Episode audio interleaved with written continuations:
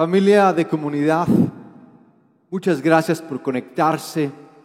Qué bueno que nos acompañan a un capítulo más de nuestra serie La emoción de la religión. Escucho a adultos decir en esta cuarentena, ahora voy a arreglar todos mis pendientes y, y recuerdo cuando de niño decía, ahora en estas vacaciones voy a estudiar. Y creo que no ha funcionado mucho esto de estar en familia a veces ha sido complicado y deseamos abrir un espacio para que podamos no solamente estar juntos, sino escuchar de Dios por medio de su palabra. Y quiero que consideremos una historia que se encuentra en Números 21, que creo puede ayudarnos a tratar con esto de la cuarentena, con esto del coronavirus, con esto que vemos como crisis, ya una crisis económica. Y, mi pregunta para comenzar es la siguiente, ¿podremos estar sanos en un mundo enfermo? ¿Podremos estar sanos en un mundo enfermo? Unas, unas cifras que leía hace unos días eh, me llamaron la atención porque me hicieron pensar con esto del coronavirus si tenemos la capacidad instalada para enfrentar esta pandemia. Eh, ahorita está ese miedo de, que no tenemos los suficientes hospitales y demás para atender a los posibles infectados. Pero me puse a pensar al ver estas cifras de por qué es que no tenemos esa capacidad instalada. Yo creo que hay algo más. Y, y llama la atención, son cifras de enero a marzo de este año me llama la atención que esté muriendo gente por muchas otras razones más allá del coronavirus. Por ejemplo, pueden ver eh, los 130 mil muertos por la gripa, eh, los 800 eh, mil, 500 mil por el alcohol, 800 mil por el fumar, el 1.910.000 por el cáncer. Ya con eso es para alarmarnos. Y no les menciono los que mueren por hambre. Y me llama la atención de que, por ejemplo, sean 26 personas en el mundo las que posean la mitad. Escuchen bien, 26 personas en el mundo posean la mitad de la riqueza que existe en el mundo. ¿Cómo estamos enfrentando la enfermedad? ¿Cómo estamos evitando el contagio?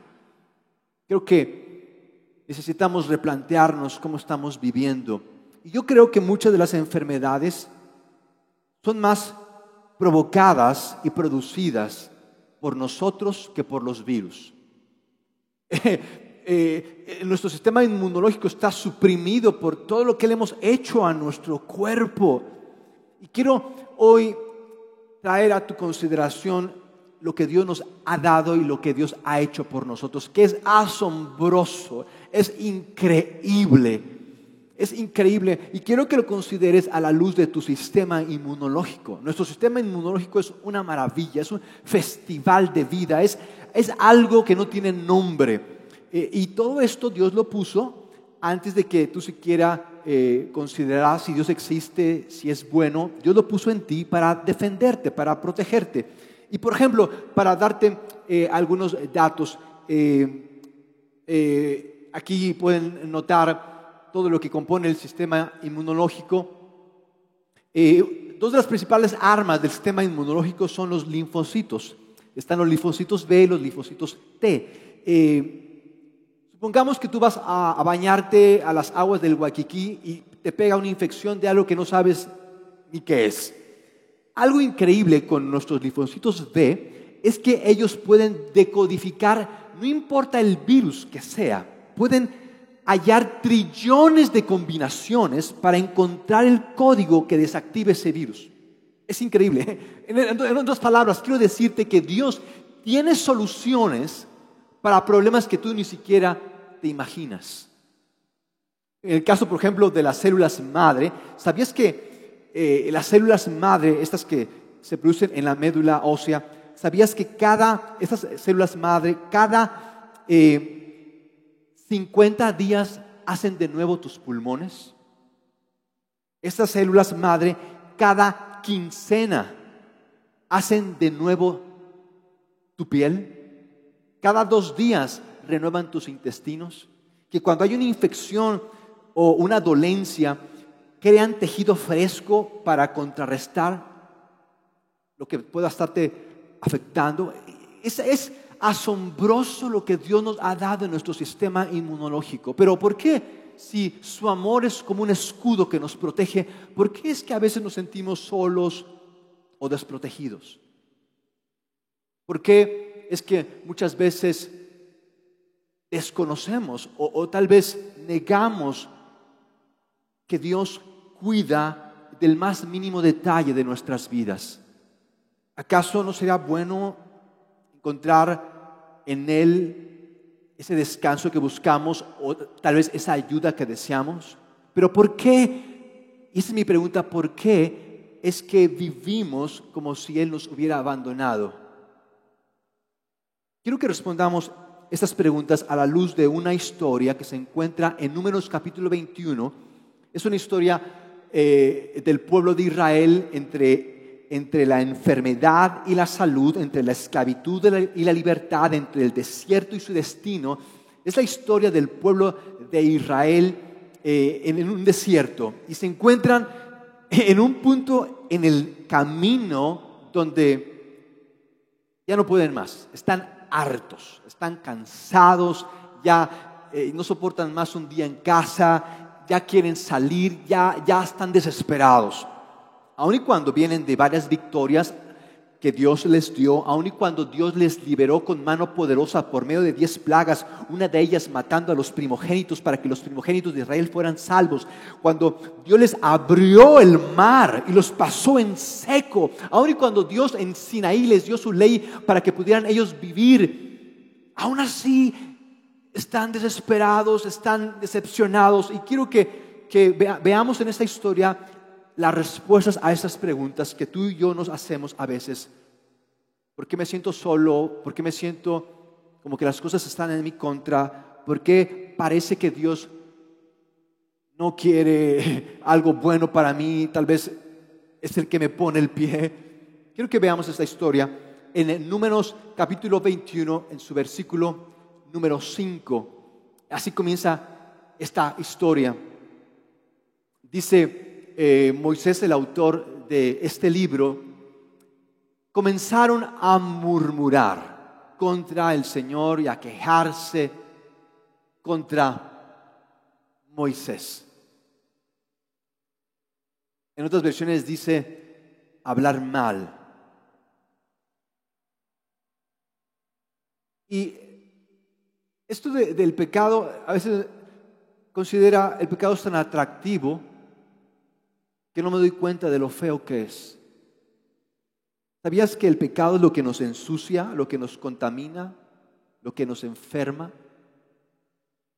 Sin embargo, hay momentos en que perdemos de vista esto y perdemos de vista quién es Dios y lo que ha hecho por nosotros. Y, comenzaron a murmurar, comenzaron a hablar en contra. Y, dice el versículo 6 que dijeron esto? ¿Por qué nos trajiste desde Egipto para morir en este desierto? Estábamos mejor en Egipto como esclavos. Ahí por lo menos teníamos seguro social. Aquí no hay nada para comer, nada para beber. ya estamos hastiados de este insípido maná. En otra versión dice, estamos hartos de esta miseria. Así dice, estamos hartos de esta miserable comida. Díselo a tu mamá y te va a poner tremendo cachetadón. Eh, imagínate todo lo que Dios había hecho por ellos y ellos estaban hartos de Dios. Dice el versículo 6, por eso ¿Será acaso que muchos de estos virus viperinos que hoy nos infectan son porque andamos un tanto alzados? Dice la escritura, por eso el Señor mandó contra ellos serpientes venenosas para que los mordieran. Y muchos muchos israelitas murieron. Una pregunta, ¿qué era más peligroso? ¿La lengua de estas serpientes o la lengua de estos israelitas?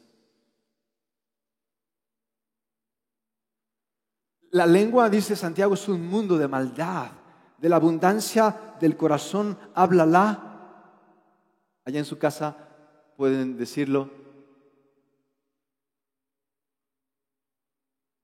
Podemos tener muchas cosas en contra.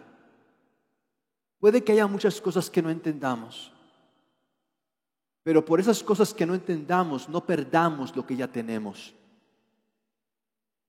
¿Has pensado, has considerado este cuerpo que Dios te ha dado? Sé que está en el desierto, sé que se la está pasando mal, pero Dios te ha dado un sistema inmunológico con el cual defenderte. Dile a la persona que está a tu lado, dile a, tu mamá, a tu hermano, dile, ¿qué cuerpazo te cargas? Dile, ¿qué cuerpazo te cargas? Y no estamos hablando del cuerpo de un modelo, pero de ese sistema inmunológico que Dios nos ha dado para protegernos del pecado. Porque yo creo que el mayor virus que nos ha infectado es el pecado. ¿Y sabes qué es pecado? El pecado es en una palabra descontento. ¿Recuerdan allá en el Edén, en el paraíso? Mis amados, no estaban en un desierto, por si acaso nos quejamos de que estaban en un desierto, estaban en el paraíso. Y en el mismo paraíso, Adán y Eva pecaron contra Dios porque le creyeron a esa serpiente que los estaba eh, boicoteando, que les estaba diciendo, oh, si acaso, si acaso Dios, si acaso Dios les dice, les estaba metiendo descontento. Y pecado es descontento, descontento que nos hace confiar en nuestro control o en nuestra comodidad. El descontento siempre nos va a llevar a confiar en nuestro control o nuestra comodidad. En lo que quiero, puedo, tengo o sé.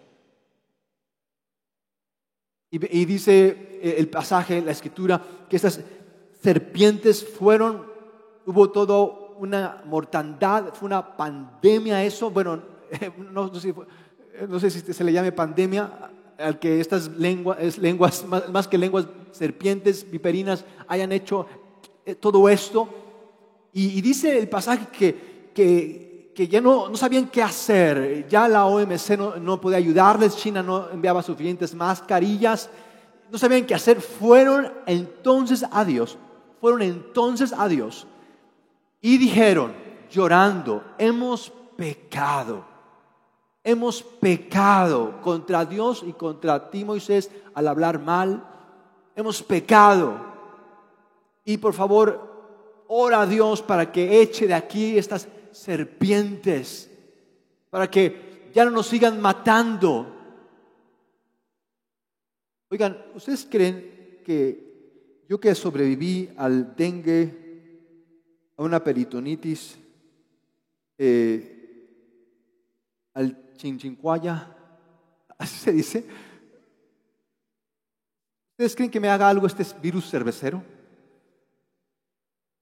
Ya me libré de alergias, cefaleas y tifoidea. ¿Creen que pueda con este coronavirus? ¿Sabían que mucho de cómo respondemos a las circunstancias que vivimos está por cómo está nuestro sistema inmunológico.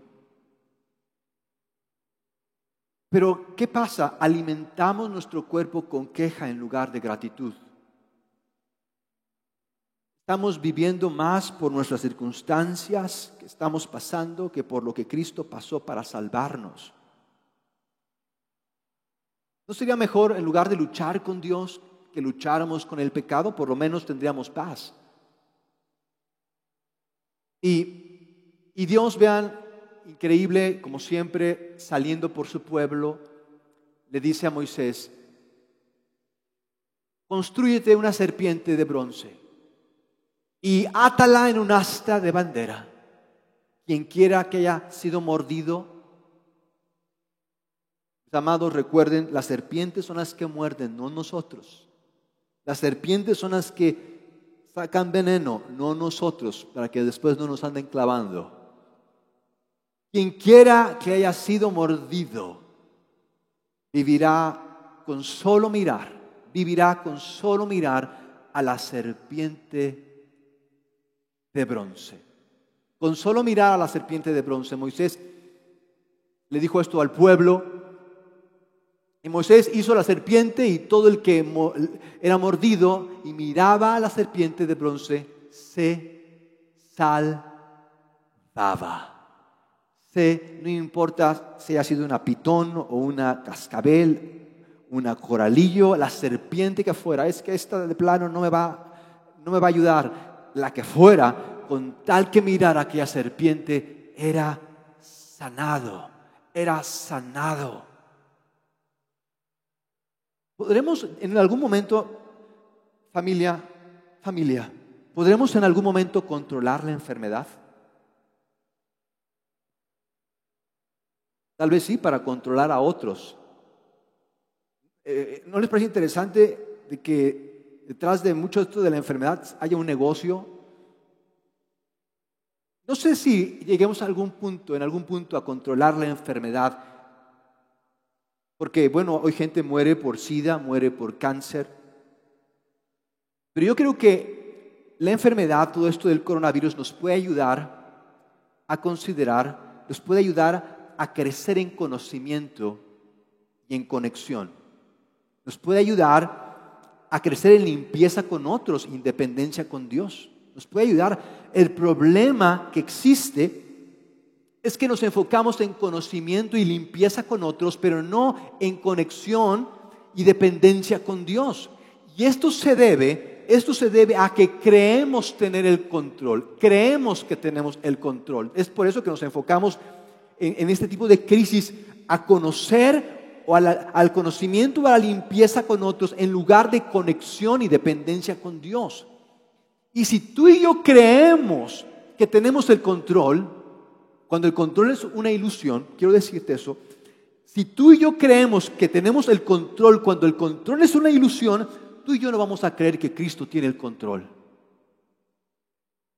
Y las armas del descontento, mis amados, las armas del descontento, esto que está detrás del pecado son el control y mi comodidad. Es lo que siempre lleva al descontento. Entonces, ¿cómo, cómo tratar con esta ilusión? ¿Cómo, ¿Cómo romper con esta inercia? ¿Cómo despertar de este sueño? Quiero darte tres cosas para que cuadren las... Tres cosas para que cuadren las cifras. Hace rato no entendíamos. Tres cosas para que cuadre la cosa. Yo creo que puede, puede ayudarnos a, a salir de, esto que tal vez en algún momento pensamos, ¿quién nos metió? Tres cosas para que cuadre. La primera cosa es, mira a Jesús para recibir paz. Mira a Jesús. ¿Saben cómo tú y yo peleamos con el pecado? ¿Saben cómo tú y yo peleamos con el pecado? Tú y yo peleamos con el pecado con paz. Es la manera como tratamos con el pecado, con paz. Es la manera como muere el pecado, con paz. ¿Y no les parece interesante que Moisés levantara una serpiente para que el veneno de la serpiente no matara más gente? Ahí está el principio de la vacuna. Ahí lo tomó eh, Pasteur, de ahí sacó eh, su vacuna contra el anthrax. Vio la relación, porque la vacuna es, finalmente es eso. Eh, la vacuna es el, virus inoculado. te están metiendo el mismo virus que te está matando la serpiente, ahí arriba, ve a la serpiente y la serpiente por aquí matando gente. ¿Por qué? Porque la vacuna es ver. La vacuna es ver. El antibiótico es atención. Igual con el pecado. Cada vez que peco, porque sigo pecando, cada vez que peco, cada mirada que le doy al pecado, pecado que me enferma, este es mi hábito, tres miradas al Salvador que me sana. Yo te animo a que tomes este hábito. Por cada mirada que le des al pecado que enferma, da tres miradas al Salvador que sana. Por cada mirada al pecado que enferma, tres miradas. Tal vez tú digas, yo necesito como un millón. Está bien. Toma las que sean necesarias. Tres miradas al Salvador que sana.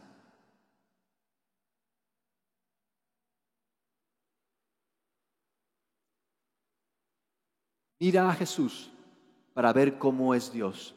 Mira a Jesús para ver cómo es Dios. Eh, yo creo que algo, de lo, algo que nos ha enseñado el coronavirus en estas fechas es que la salud no es accidental ni un accesorio. No es un deseo la salud, es una prioridad que hay que cuidar. Algo que nos ha enseñado esto. Lamentablemente, no vivimos cuidando la salud. No vivimos cuidando la salud, vivimos cuidando la economía y perdiendo la salud. Recuerdo a Juan en su primera carta, nos dice que la salud, la economía es consecuencia de la salud. Dice Juan, yo quiero que prosperes como prospera tu alma. La salud es consecuencia, la economía es consecuencia de la salud, pero vivimos preocupados más por la economía. ¿Hace cuánto? Eh, y yo sé, yo sé que te lavas las manos y comes bien, pero ¿hace cuánto que te hiciste un examen? ¿Hace cuánto que, que viste por tu salud emocional? ¿Hace cuánto que sigues el tratamiento de Jesús para tu salud emocional? Dice, eh, quiero para cerrar estas tres cosas, quiero leerles un pasaje que Jesús nos dio, donde interpreta esto que pasó en, Números 21. Juan eh, toma estas palabras de Jesús en su Evangelio, Juan 3, versículo 14. Juan nos dice, como Moisés levantó la serpiente en el desierto, así también tienen que levantar al Hijo del Hombre, a Jesús. Es Jesús quien está hablando, así me tienen que levantar, nos está hablando de su sacrificio en la cruz.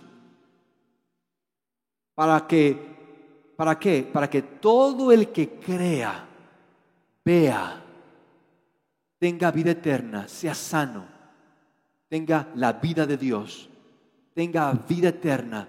Y después vienen esos versículos tan conocidos de todos nosotros. Dios amó tanto al mundo que dio a su único Hijo para que todo el que cree en Él, al que ve a Él, al que fija su atención en Él, no se pierda, sino tenga vida eterna. ¿Por qué?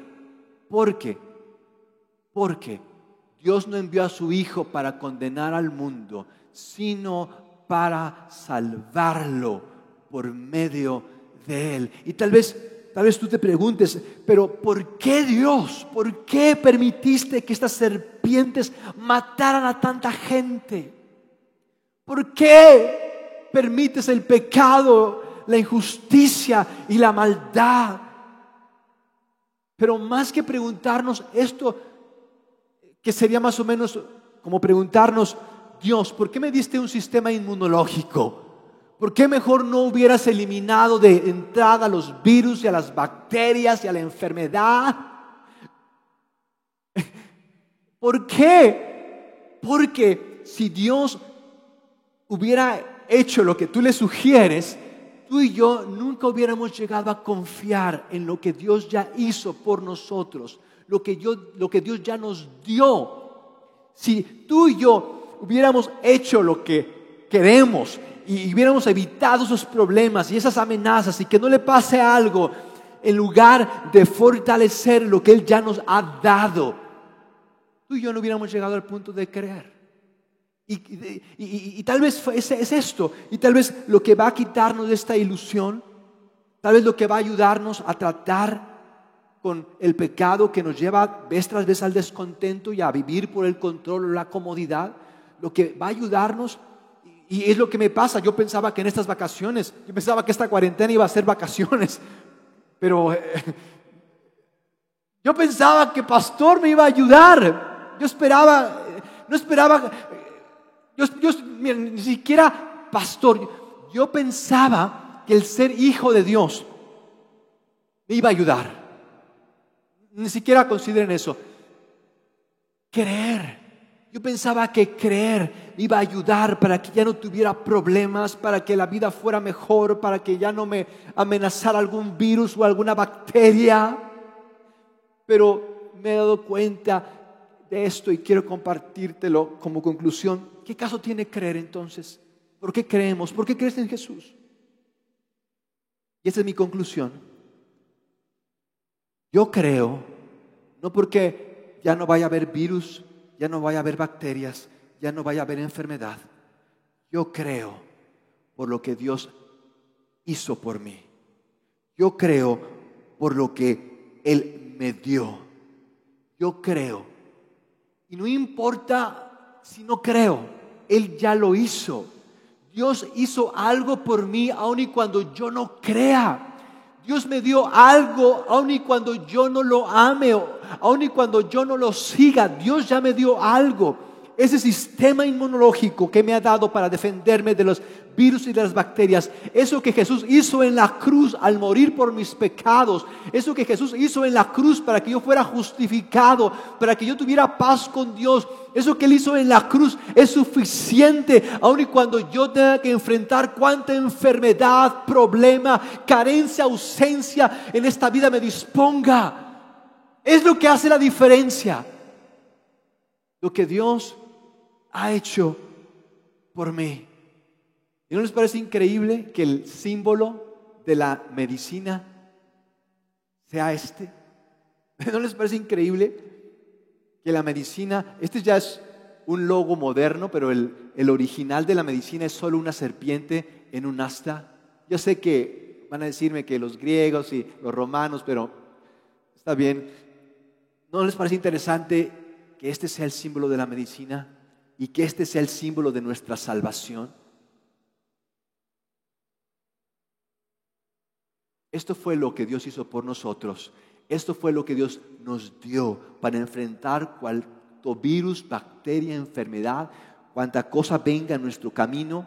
Y esto es algo que, eso es nuestro mayor desafío, este es nuestro mayor reto. Y esto es lo que quiero que tú hagas esta semana, y no solamente esta semana, por el resto de tu vida porque nuestro mayor desafío es permanecer en lo que Dios ha hecho por nosotros. Nuestro mayor desafío es permanecer en lo que Dios ha hecho por nosotros, en su cruz, en su resurrección. Y cuando tú y yo permanecemos en lo que Dios ya ha hecho por nosotros, no importa la cosa que venga en nuestra contra, Dios nos, Dios nos va a dar la confianza para que todo aquello que venga en nuestra contra, Dios lo use para nuestro bien y para el propósito para el cual Él nos creó.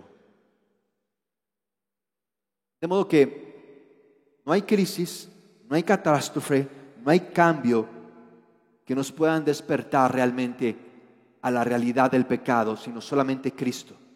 Solo Cristo puede despertarnos a nuestra necesidad de un Salvador y a, nuestra, necesidad de una relación con Dios. ¿Qué les parece si oramos? Padre, gracias te damos por lo que fuiste, por lo que hiciste, por lo que tienes para cada uno de nosotros en Cristo. Mirar a Jesús para tener paz, mirar a Jesús para saber quién es Dios y mirar a Jesús para vivir en gracia y verdad. No quiero, Señor, vivir en descontento, en control o comodidad, quiero vivir en gracia y verdad. Y eso es posible solo en ti, Señor. De modo que te doy gracias por lo que hiciste por nosotros. Esto que apenas o muchos aún no han descubierto lo que tú hiciste por nosotros en Cristo. Gracias porque en ello es posible que yo pueda vivir en gracia y en verdad. En Cristo Jesús. Amén.